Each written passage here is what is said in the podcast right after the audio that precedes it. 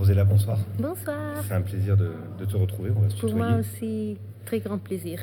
On s'était rencontrés il y a quelques mois euh, pour parler du roman La goûteuse d'Hitler. Et un roman qui a eu un succès considérable en France. On parle de probablement 100 000 exemplaires vendus avant la fin de l'année, ce qui est colossal pour un premier roman traduit. Oui. Et puis, ce roman a rencontré la route du prix Jean Monnet. Et nous sommes actuellement à Cognac, au Festival des littératures européennes, puisque tu es lauréate Oui. cette année du prix. Alors, très naïvement, je vais te poser la question, mais ça fait quoi ce prix pour toi? Ben, moi, je suis très heureuse parce que moi, je suis très heureuse en général de l'accueil euh, que mon roman a reçu en France. Et, et je suis honorée de, recevoir ce prix qui est très important parce que beaucoup d'écrivains plus importants que moi euh, l'ont déjà reçu. Et, je suis honorée aussi parce que le prix porte le nom de Jean Monnet, qui est considéré un des pères de, l'Europe. Et donc je pense qu'il est significatif pour moi de recevoir un prix de littérature européenne euh, dans ces moments-là, en, cette époque-là qu'on euh, qu'on est en train de vivre, qui est très compliquée pour l'Europe, et de le gagner aussi avec un livre qui raconte comment le, le totalitarisme euh, en Europe a détruit la vie de, de beaucoup de personnes.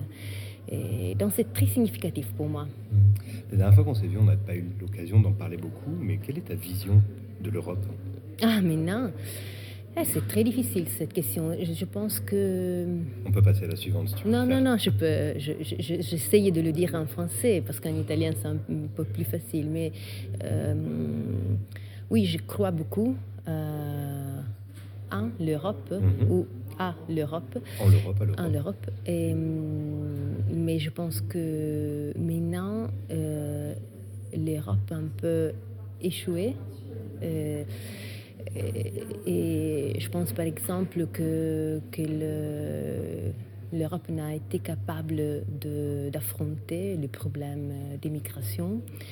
Et, et je pense que hum, chaque fois qu'on accepte la souffrance euh, des autres sans rien faire, on devient complice du mal. Euh, C'est-à-dire euh, ces personnes qui échappent de conditions de vie qui sont terribles du point de vue politique, social, économique euh, ou pour, pour raisons qui sont climatiques aussi, ont tout le droit de le faire.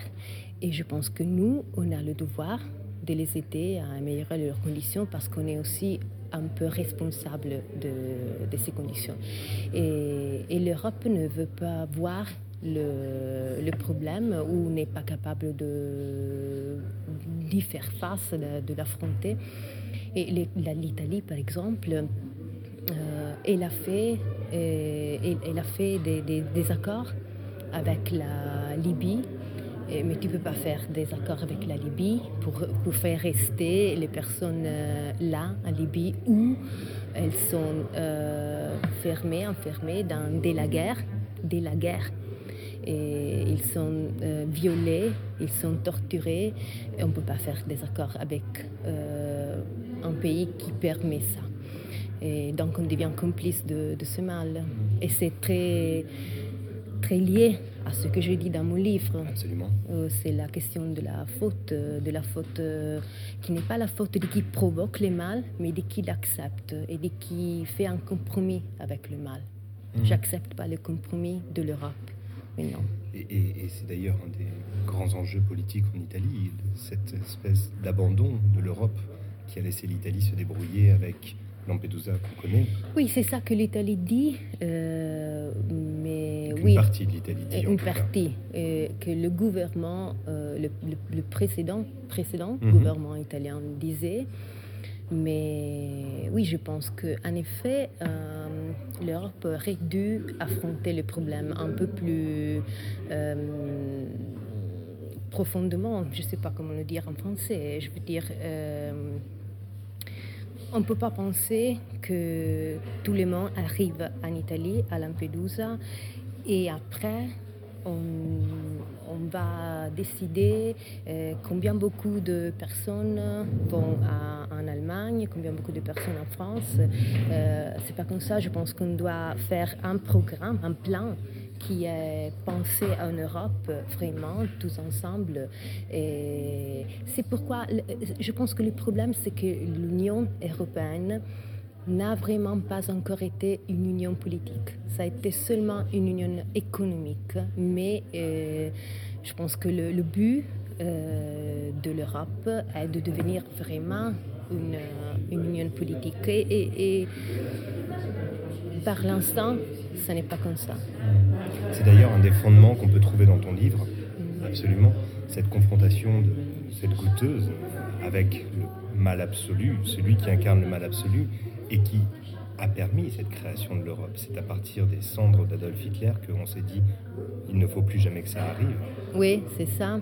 Et tu sais, je suis. Hum, alors, quand j'ai commencé à écrire la Goethe d'Hitler, euh, je suis allée euh, visiter la tanière du loup en Pologne, qui était dans les années 40 la, euh, la Prussie orientale. Et quand je suis allée la première fois, euh, j'ai eu une, euh, une, sensation. Et quand je suis revenue dans l'année dernière, euh, oui, l'année dernière, j'ai eu toute une autre sensation. C'est-à-dire quand j'étais en train de, la visiter à nouveau avec une guide polonaise qui faisait beaucoup de plaisantes sur l'Europe. Des plaisanteries, oui. Des plaisanteries sur l'Europe. Euh, et, il disait, par exemple, il disait, par exemple, que l'Allemagne euh, voulait toujours commander comme auparavant, comme dans les années 40, ou bien il disait l'Europe nous a abandonnés en Pologne. Et, et je pensais, tu peux pas dire comme ça dans la tanière du loup.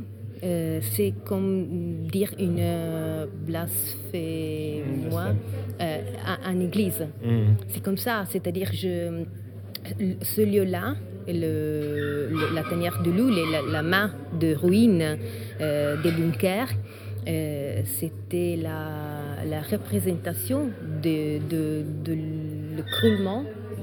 Le symbole même. Oui, c'est un symbole. Et, donc tu ne peux pas parler comme ça, mais je pensais que c'était que en quatre ans, l'Europe était changée.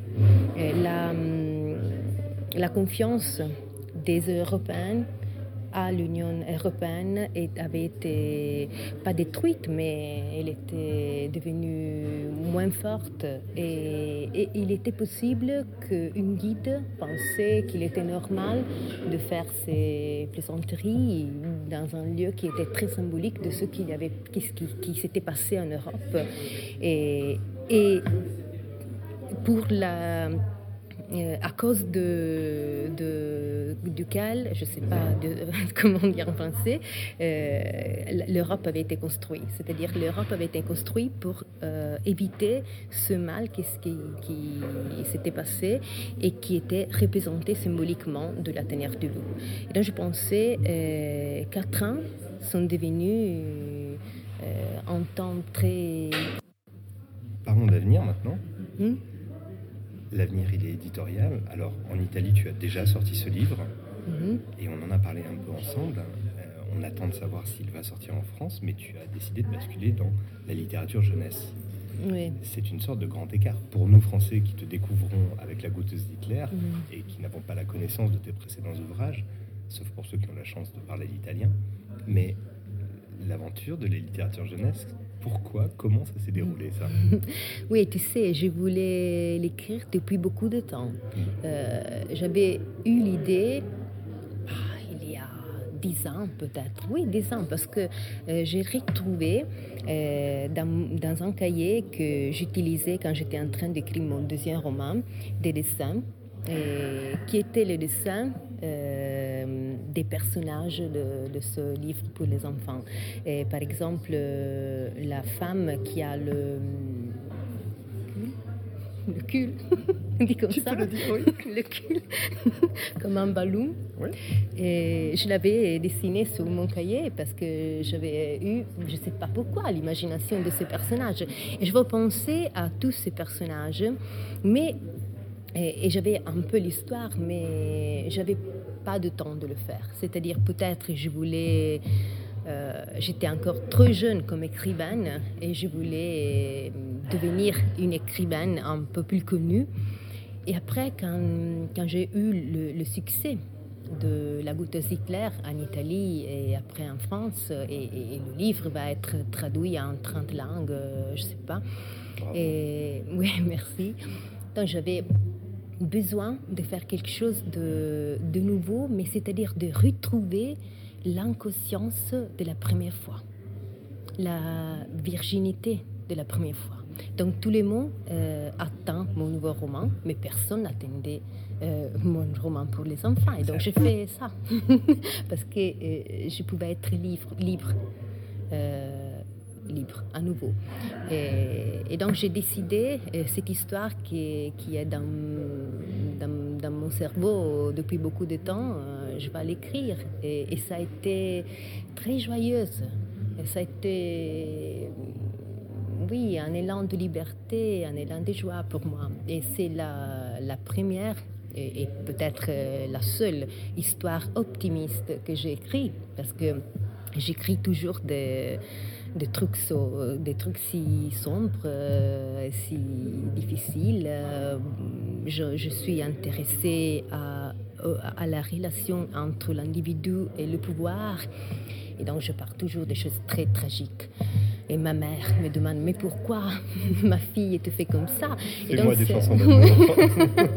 Et donc, ça, ça a été aussi pour ma mère, qui était très heureuse de lire ces romans, pour les enfants, qui étaient optimistes, parce que cette, cette petite fille. De... Alors justement, est-ce que tu, nous le racontes un peu quand Oui, c'est une petite fille de. D'abord le titre le titre, je ne sais pas comment le traduire en français, parce que c'est, euh, tu sais, c'est la chanson en italien, c'est Giro, Giro, Tondo, Casca il mondo, comme, comme elle est en français. Ah, je n'en ai aucune idée. tu es trop rapide. Il y, a il y a sûrement, parce que je pense que, que c'est, cette chanson, cette petite chanson, euh, c'est, on peut la trouver aussi aux États-Unis, mais ce sont différents les mots. C'est-à-dire, le, la la chanson, il y a un vers qui dit euh, Tutti giù per terra, c'est-à-dire tout, tout le monde tombe par terre. Mais ça, c'est. inversé ce titre. Oui, par l'air. Tout le monde tombe en l'air. Oui, tout le monde tombe en l'air parce que cette femme avec ce cul, euh, ce cul, et comme un ballon, peut faire voler les personnes. Et, et cette, euh, la protagoniste, c'est une, une, petite fille de 8 ans qui veut faire seulement les choses qu'elle sait faire bien. Parce qu'elle a peur d'être jugée par les autres. Elle, euh, elle veut être parfaite parce que parce qu'elle a peur, c'est ça. Et par exemple, elle joue jamais à volleyball parce qu'elle est pas brave, elle, elle, elle est pas bonne à jouer, courte. Elle est petite, oui. Oui, elle est petite. Moi, j'étais petite aussi. Et j'ai fait un an de volleyball et j'ai jamais joué un match parce que j'étais pas capable. Et après, j'ai décidé de, de, ne plus jouer à volleyball, mais j'avais aussi, j'ai renoncé au sport pour beaucoup d'années. Par exemple, à l'école, tu sais, il y a l'heure de gymnastique. Bien sûr, oui. Oui, et moi, j'étais exonérée. Oui. et alors, elle. Pas de sport pour Rosella. Oui, non, mais maintenant j'ai fait pilates. Ah, ah, ouais. Et je vais marcher. Et, sur le, le, fleuve, pas sur le fleuve, c'est Christ, Jésus qui... Il n'y en a qu'un seul qui marchait sur l'eau. Comment on peut dire le, le, long fleuve? Le long du fleuve. Ah, Le long du fleuve. Euh, oui, parce qu'il faut préciser que tu habites à Rome. À Rome, donc le long du Tevere. Euh, quand j'écrivais Les Agouttes Hitler, je marchais 8 hum, km par jour le matin parce qu'il m'aidait à penser aussi. Et donc, euh, Tina, cette protagoniste, euh, elle décide de jouer un jour à volleyball et, et la, le ball, la balle, la le balle, oui. le ballon, et tombe dans un, dans un fleuve. Elle, euh, elle, elle plonge Elle plonge pour le reprendre. Oui parce qu'elle elle, elle a la faute. Elle, elle se sent jugée par les copains. Elle n'arrive pas à le prendre, mais elle tombe euh, par une cascade. Oui, oui. il rencontre euh, dans le ciel cette femme, Gianna Balloon, et, et Gianna Balloon la, la prend et la l'emmène dans un pays où tout le monde a beaucoup de défauts. De défauts. Des défauts. Beaucoup de défauts et qui ne sont pas considérés des, des défauts parce qu'ils sont utiles pour la communauté. Donc, euh, cette, cette, cette société un peu anarchique euh, où... Euh, Fonctionne bien, en fait. Oui, Tout oui. le monde vit que- assez heureux dans, ton, Oui. dans ton livre. Oui, parce que euh, les défauts peuvent être utilisés et être, ils deviennent une valeur pour les autres, une richesse. C'est ça, la diversité devient une richesse. Par exemple, il y a un homme qui a un très grave problème de flatulence. Oui, mais, mais il utilise son air pour euh, faire des... il est un coiffeur pour faire des... Pour sécher les cheveux. Oui, D'accord. pour sécher les chevaux et il est très célèbre. Beaucoup de femmes l'aiment et c'est comme ça. Il y a une femme qui a des oreilles très grandes, mais elle peut écouter la voix des étoiles. Elle peut la traduire pour les autres. Donc tous les mots ont des défauts qui ne sont pas considérés des défauts. des défauts. Et c'est comme ça que Tina comprend euh, qu'il est mieux d'être utile ou bien aussi d'être amusant que d'être parfait. Par- Parce que personne n'est parfait. Non. Et donc, elle, euh, elle commence à avoir un peu moins peur, peut-être. Tu le qualifierais comment? Une sorte d'hymne à la tolérance, de- d'encouragement à se sentir bien avec soi-même? Oui, oui, à s'accepter, à accepter soi-même et les autres. Et c'est aussi, tenté de le croire, mais c'est aussi un parcours, un cheminement personnel. Tu reviens sur ce livre qui a des années. C'est une période de ta vie où tu te sens mieux. Euh, Je ne sais pas si je me sens mieux, peut-être que j'ai compris quelque chose sur moi, mais euh, oui, peut-être, c'est ça, tu as raison, je, n'y avais pensé, mais euh, je pense que j'ai toujours hum, peur d'être jugée aussi, Euh, mais j'ai compris, ah ouais, c'est ça, j'ai compris que je je je suis pas capable de faire des choses normales que tout le monde sait faire. Par exemple, euh, entrer dans l'ascenseur. Je peux pas le faire. Hum, Je rentre pas dans l'ascenseur parce que, parce que je suis claustrophobe. Et j'ai Si tu prends les escaliers, c'est mieux pour la, la Oui. santé, en fait. Oui, mais tout le monde pense que tu es troll. Euh, tu es- tu es- Mais je pense, euh, oui, je ne sais pas euh, entrer dans l'ascenseur, mais je peux écrire des livres. Donc je peux faire quelque chose qui peut être utile ou amusant ou, ou intéressant, je ne sais pas pour que quand. Mais absolument. Il est utile pour tous et c'est un plaisir de te lire.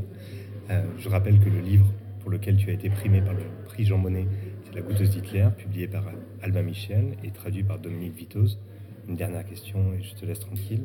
Un prochain livre qui arrive Ah oui, je suis en train d'y penser, mais... Parce que je sais que tu prends beaucoup le temps de la réflexion avant Oui, d'écrire. oui euh, j'ai deux idées en réalité et je n'ai pas encore décidé euh, d'où commencer parce que je pense que je veux les, les écrire tous les deux les livres que, à qui je, à- auxquels je pense mais euh, il y a beaucoup de recherches à faire beaucoup je te parlais avec des personnes et c'est très difficile et donc, je pense que je commencerai quand j'aurai plus de matériel, euh, donc je ne sais pas quand.